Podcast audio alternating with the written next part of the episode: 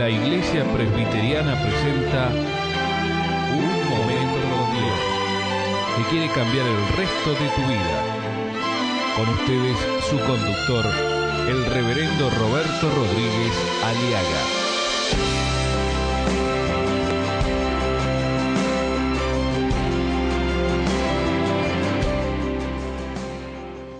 No se entregue a la desventura o a la desdicha, al infortunio o a la tragedia o a la fatalidad o a la desgracia, mi amigo. No. Así no se puede enfrentar la, adversidad o la muerte de un ser querido en la vida. Si usted se entrega a la desventura, usted no solamente va a ser piedra de tropiezo para otros. Dice la palabra de Dios. Entonces, ahora que el niño ha muerto, Salmo 2 Samuel capítulo 12, versículo 22. Viviendo aún el niño, yo ayunaba y lloraba diciendo, ¿quién sabe si Dios tendrá compasión de mí y vivirá el niño? Mas ahora que ha muerto, ¿para qué he de ayunar? ¿Podré yo hacerle volver? Yo voy a él, mas él no volverá a mí.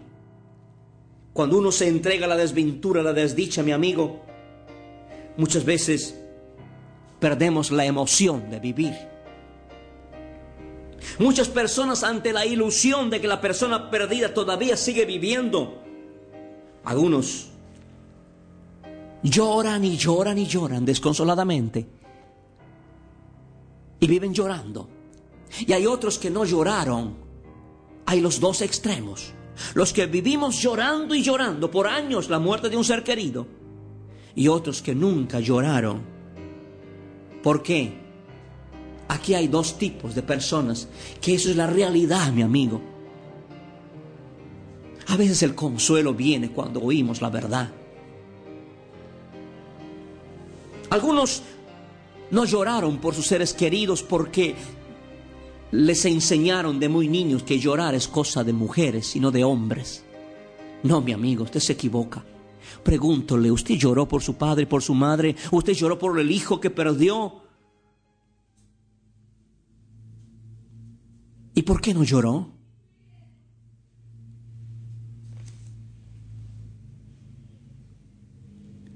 Dice la Biblia que Jesús, el Hijo del Dios viviente, lloró ante la tumba de su amigo Lázaro.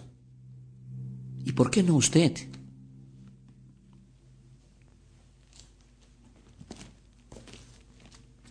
No es malo llorar por un ser querido.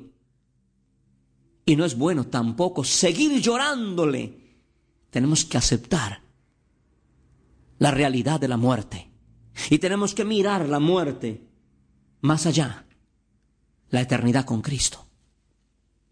Otra de las razones cuando no usted se entrega a la desventura, a la desdicha, al infortunio, a la tragedia, a la fatalidad, a la desgracia por haber perdido un ser querido, es que el, el dolor te atrapa. Hay muchas personas que viven identificándose con el difunto se identifican con el difunto y dicen, ¿por qué no morí yo? Y no él, ¿por qué no morí yo y no ella? Mi amigo tampoco sirve. ¿Sabe por qué no, no murió usted? Porque usted tiene que seguir viviendo. Porque ahora le toca la responsabilidad de seguir criando esa criatura o criando ese hijo o esa hija o, esa, o ese ser querido, atendiéndolo, ayudándolo. No se entregale. No se identifique usted con lo que no es. Muchas veces hay jóvenes que no se casan por estar acompañando en el eterno luto a la madre porque quedó viuda. No se casan y se quedan solterones o solteronas. Y después en el fondo del corazón se amargan y se enojan. No, mi amigo, usted tiene que seguir la vida normal. Ya fue, ya murió. Es así de verdad. ¿Qué vamos a hacer? No es resignación, es aceptación para empezar a reconocer la realidad. David dice, los parientes le dijeron, Pero cuando el niño vivía, tú ayunabas. Cuando el niño estaba todavía en vida, agonizando, luchando contra la muerte, tú ayunabas, tú orabas, tú, tú no comías, tú hacías esto y hacías luto. Y ahora que murió, vuelves a hacer lo contrario. Y David les dice, es que no puedo entregarme a la desventura. Ya fue. Yo no lo puedo traer. No lo voy a hacer resucitar, no lo puedo traer otra vez haciendo, mostrando mi dolor. Ya fue, tengo que aceptar. Así es la ley de la vida. Hay otros que desarrollan voluntariamente síntomas de identificación con la enfermedad que murió el ser querido empiezan a tener síndromes de cardíacos, hepáticos, eh, eh, eh, dolencias acá o allá, y, empiezan a, querer identificarse o a morir como murió el ser querido. Mi amigo tampoco, no es una actitud correcta. Ya fue, ya murió. ¿Qué vamos a hacer? Hay que enfrentar la realidad y hay que enfrentar la vida en el nombre de Jesús y hay que continuar. Otros se sienten culpables si yo hubiera hecho esto, aquella cosa, no hubiera muerto mi hijo, no hubiera muerto mi esposo. ¿Cómo soportar, cómo enfrentar cuando se pierde a alguien o está a punto de perderlo? Orando, rogando, no luche solo, enfrente la realidad en forma realista. La aceptación realmente, no se entregue a la desventura, a la desgracia. Preocúpese por su vida y no por los que ya murieron, ya fue. No se culpe, no se quede con recuerdos que le hieren. Camine hacia adelante en el nombre de Jesucristo. Regrese a la vida normal. No se quede atrapada en el dolor o atrapado en el dolor, mi querido amigo. Hay que enfrentar la muerte, hay que enfrentar la realidad, hay que enfrentar la pérdida con esperanza, con confianza y con fe y con la perspectiva y la seguridad, la certeza de que hay un después Dice la palabra de Dios. Y aquí estaremos cerrando. Dice la palabra de Dios, mas ahora que el niño ha muerto, ¿para qué he de ayunar? ¿Podré yo hacerle volver? David pregunta, porque los parientes, los amigos de David vinieron a decirle, David, murió el niño. Y cuando él escuchó que murió el niño, David se fue, al, cambió su luto, lo enterraron, por supuesto, y después dijo, voy a seguir adelante, tengo que seguir viviendo, tengo que enfrentar esta, esta realidad de la muerte, pero con esperanza. David descansa en la verdad de Dios. Mas ahora, dice, mas ahora que ha muerto, Dios ha tomado la determinación y no cambiará. Ya murió mi hijo, pero mi vida todavía continúa y tengo que seguir adelante. Esto es la vida de una persona que sabe enfrentar y aprendamos. Muchas veces hay que aprender del dolor ajeno. Hay vida después de la muerte. Hay resurrección. Eso es lo que cree David. Es cierto que nacimos para morir. Es cierto que nacemos, maduramos, envejecemos y morimos. Esto es, eso es cierto, hay que aceptarlo. Pero por eso es mejor que fijemos nuestras miradas más allá de la muerte. Mas ahora que ha muerto, ¿para qué de ayunar? ¿Para qué de seguir llorando? ¿Para qué de seguir dejando de comer? ¿Para qué de seguir postrado? Dice David. Ya murió. Tengo que descansar, que esta es la verdad. Dios ha tomado la determinación y no cambiará. Pero Él dice, mi hijo murió físicamente, falleció. Polvo eres y al polvo volverás. Pero hay. Y David dice, pone su mirada más allá. Y mire lo que dice David. ¿Podré yo hacerle volver a mi hijo? No. Y yo voy a él, mas él no volverá a mí. Hay vida después de la muerte. La esperanza de David es, dice, yo sé que mi hijo vive. Aleluya. Yo soy la resurrección y la vida, dice Jesús. El que cree en mí, aunque esté muerto, vivirá. Los que no esperan, mi amigo, otra vida en Cristo, ya están muertos para esta vida. Pero yo os digo, vosotros también viviréis, dice el Señor. La seguridad de David es la verdad de Dios. Mas yo voy a Él, mas Él no volverá a mí. ¿Qué está diciendo David? Que el alma de los que murieron, mi amigo, no están deambulando. No están deambulando en el planeta Tierra, están tocando cosas por allá, que pasean por la cuarto, tocan la pared o levantan las ollas. No, eso no es. No existe tal verdad. No es cierto. O son demonios o son alucinaciones suyas.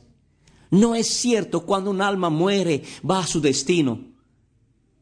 Va a Dios, porque es Dios quien se lo dio. Y ahí Dios determinará el destino de cada alma. Así dice la palabra de Dios.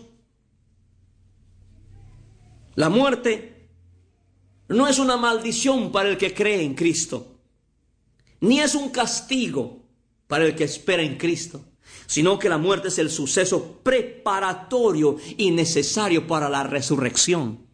Esto es así, mi amigo. Creo en la resurrección personal. Por eso predico este mensaje. David creyó en la resurrección personal. Volveremos a encontrar identidad personal. Más allá del sol veré a mi hijo, dice David. Veré a mis seres queridos que mueren en Cristo. Jesús dijo, el que oye mi palabra y cree al que me envió, tiene vida eterna y no vendrá condenación, mas ha pasado de muerte a vida. Juan 5:24. Es una verdad, mi amigo. David dice claramente, ¿podré hacerle volver a mi hijo que murió? No, mas yo voy a él, mas él no volverá a mí. Hay que enfrentar las cosas hay que enfrentar el dolor, hay que enfrentar la muerte con esperanza, con fe en el Cristo resucitado. Quisiera redondear esto y decirte, mi amigo, mi amiga, que ya has perdido un ser querido. Tienes que descansar en la verdad de Dios. Dios ha tomado la determinación y no cambiará. Pero si tú estás viva, o vivo, mi amigo, mi amiga, no importa. Tengo que decirte que tu vida continúa todavía. ¿Qué vas a hacer de tu vida? Tienes que seguir adelante. Tienes que fijar tu mirada más allá de la muerte. Hay una resurrección. Prepárate. Acepta a Cristo y tendrás vida y vida en abundancia. Y no basta con saber no basta con solo creer que hay resurrección, mi amigo. Hay que tener el lazo que nos une al resucitado. No estoy solo frente a la muerte. Estoy con Cristo, quien lo afrontó y lo derrotó, porque Cristo resucitó al tercer día. Por eso dice el Señor en una de sus profecías, en Oseas 13, 14. De la mano del Seol los rescataré, los libraré de la muerte. Gloria a Jesús. Oh muerte, le dice Cristo, yo seré tu muerte. Seré tu destrucción, oh Seol. Mi amigo, Jesucristo, quien es la resurrección y la vida, nos ofrece vida después de la muerte. ¿Estás preparado para enfrentar la muerte? Miremos, miremos, más allá de la muerte hay resurrección. Esa bondad se ha mostrado gloriosamente ahora en Cristo Jesús, nuestro Salvador, mi amigo. Este Cristo que te predico destruyó el poder de la muerte. Aleluya. Y que por el Evangelio que te predico, el Señor Jesús sacó a luz, sacó a la luz la vida inmortal. ¿Sabe cómo se tiene vida eterna? Escuchando el mensaje de salvación por el Evangelio, la palabra de Dios y creyendo en Jesucristo como Salvador y Señor de nuestras vidas. Porque el que tiene al Hijo tiene la vida y que Dios consuele tu corazón de enlutado que lo convierta a un corazón bendecido, que cambie tu lamento en baile y que enfrentes la vida con Cristo en el corazón. Dios bendiga y consuele los corazones de los enlutados en el nombre de Jesús. Amén. Escuchar nuestros programas ingresando a www.unmomentocondios.com.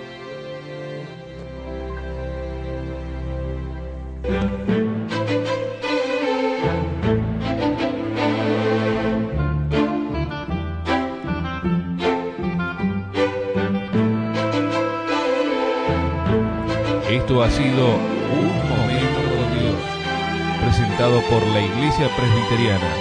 Y te invitamos a sintonizarnos mañana en este mismo horario.